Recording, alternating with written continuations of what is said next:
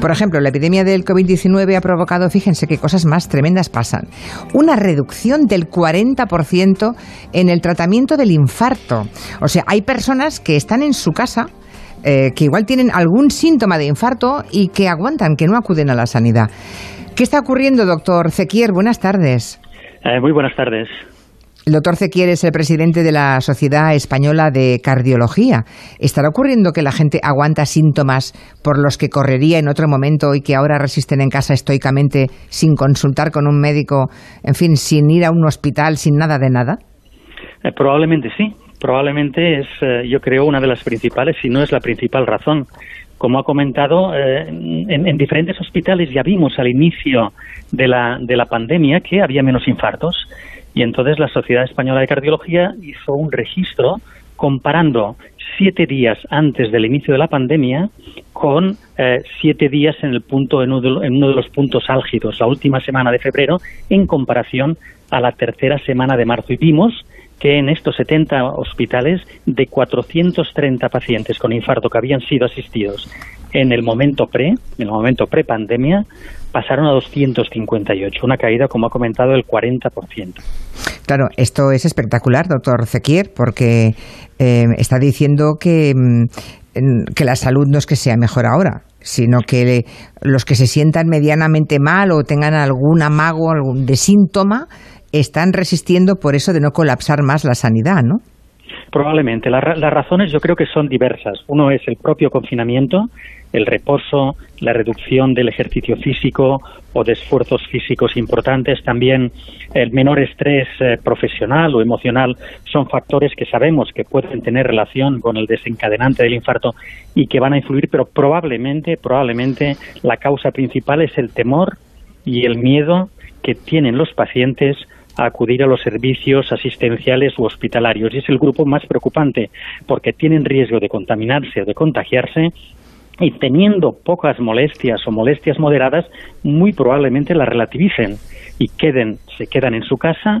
Algunos de ellos eh, eh, presentan el infarto en su casa sin más complicaciones, pero otros, cuando el infarto va complicándose, es cuando acuden tardíamente a los hospitales. Claro, porque una de las claves para que un, un infarto, eh, de, de esos infartos, digamos, que dan posibilidades de sobrevivir, que son muchos infartos, por cierto, cuando ese, ese paciente llega demasiado tarde, pues igual ya no se puede hacer nada, ¿no?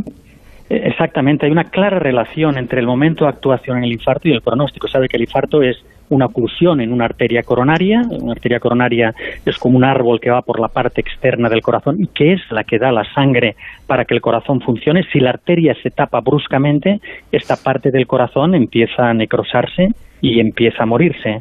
Por tanto, el tratamiento del infarto es intentar abrir lo más rápidamente posible la arteria y es a partir de las 8, 10 horas si la arteria continúa tapada o obstruida que prácticamente todo el territorio del corazón queda necrosado, queda muerto y el infarto puede adquirir dimensiones realmente muy, muy importantes. ¿Y qué mensaje dan, dan ustedes? Y usted como presidente de la Sociedad Española de Cardiología, doctor Fequier, porque, eh, a ver, estará gente eh, a lo mejor escuchándonos en casa que dice, ¿cómo me voy a atrever yo porque me duela un poquito el brazo o porque yo, bueno, por, por cualquiera de los síntomas, ¿no?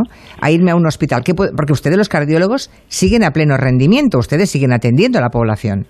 Exactamente, los servicios de cardiología de España siguen estando eh, muy bien preparados y el programa, los programas que hay de código infarto en España han funcionado y funcionan muy bien, de manera que los pacientes no tienen que tener ese temor. Lo que sí que tienen que intentar eh, cuando existe la sospecha de infarto, cuando tienen un dolor en el pecho intenso, opresivo, de, de inicio brusco, que dura más de 20 minutos, que se acompaña de sudoración o de náuseas, y que puede quizás eh, irradiarse o correrse al cuello, eh, si dura más de 20 minutos, eh, existe la sospecha, sobre todo, sobre todo si este dolor no se modifica con, con, la respiración y no se modifica con los cambios de posición del cuerpo, a partir de los 20-25 minutos, si el dolor realmente es intenso, existe la sospecha de que puede empezar un infarto agudo de miocardio y debe llamar al teléfono 112 para activar lo que llamamos el código infarto y trasladar al paciente a un centro hospitalario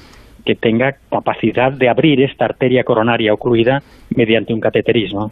Porque incluso, doctor Zequier, incluso en los hospitales que están más colapsados eh, por el tema del coronavirus, la sección, digamos, eh, la sección, los expertos y los cardiólogos siguen trabajando en lo suyo, ¿no? Y están pendientes de que llegue alguno de esos pacientes. Sin ninguna duda y que tampoco lo dude, que tampoco lo duden los potenciales pacientes que lo que son los programas de código infarto, las guardias de código infarto se siguen manteniendo y además son absolutamente prioritarias desde el punto de vista asistencial por, por, el hecho de que el impacto beneficioso es incuestionable y muy importante. En el caso de las mujeres, todavía la cosa se agrava más, porque ya en situación normal em, tendemos a, no pensar que un dolor pueda ser un infarto o un amago de infarto. En estas circunstancias actuales, ya ni le cuento, ¿no, doctor Zequier?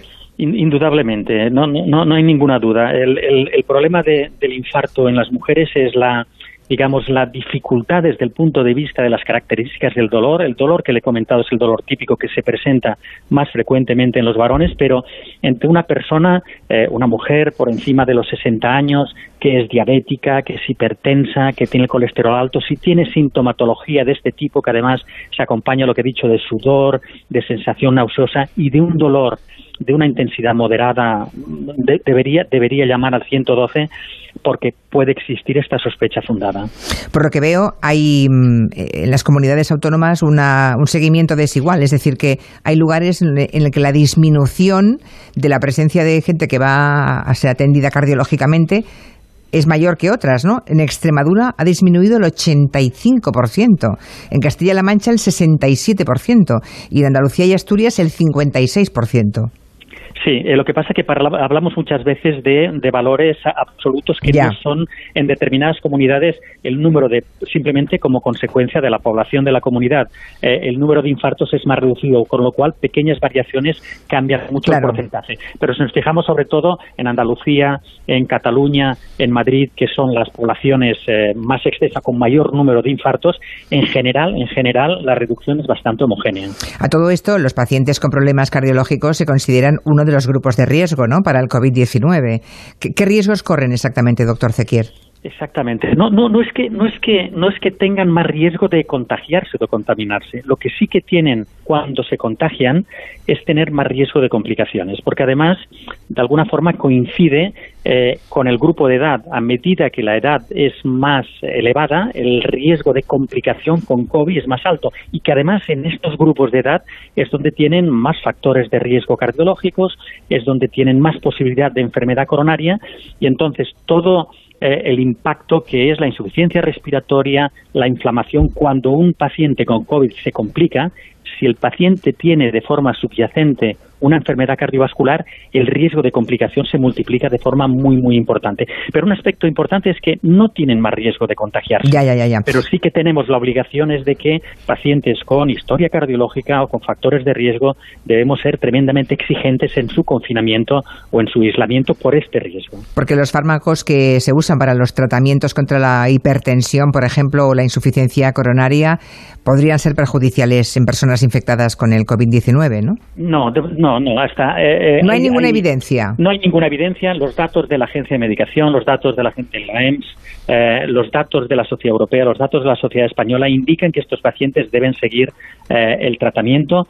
nosotros aportamos información que todos los profesionales la reciben de manera periódica y de manera muy regular y muy frecuentemente, de forma que cualquier duda que tengan los pacientes tienen que ponerse en contacto con sus cardiólogos, con sus, con sus profesionales que tienen una información perfecta, porque a veces llegan noticias tremendamente dispares de diferentes orígenes que pueden crear mucha alarma. Pues queda claro que no tiene, que eso no tiene ninguna evidencia científica, por tanto, si ustedes lo escuchan eh, o alguien se lo dice, colóquenlo de momento en el saco de los bulos y fíjense de lo que ha dicho el presidente de la Sociedad Española de Cardiología, el doctor Ángel Zequier, que ellos están allí, que los cardiólogos siguen a pie de obra, siguen a pie de hospital y que el que tenga un síntoma que no, que no se quede en casa, eh, que llame al 112 y como mínimo que aclare si es solamente una impresión o si bueno, hay que ponerse manos a la obra. Doctor Zequier, gracias por atendernos. Muchas gracias a ustedes. Buenas tardes.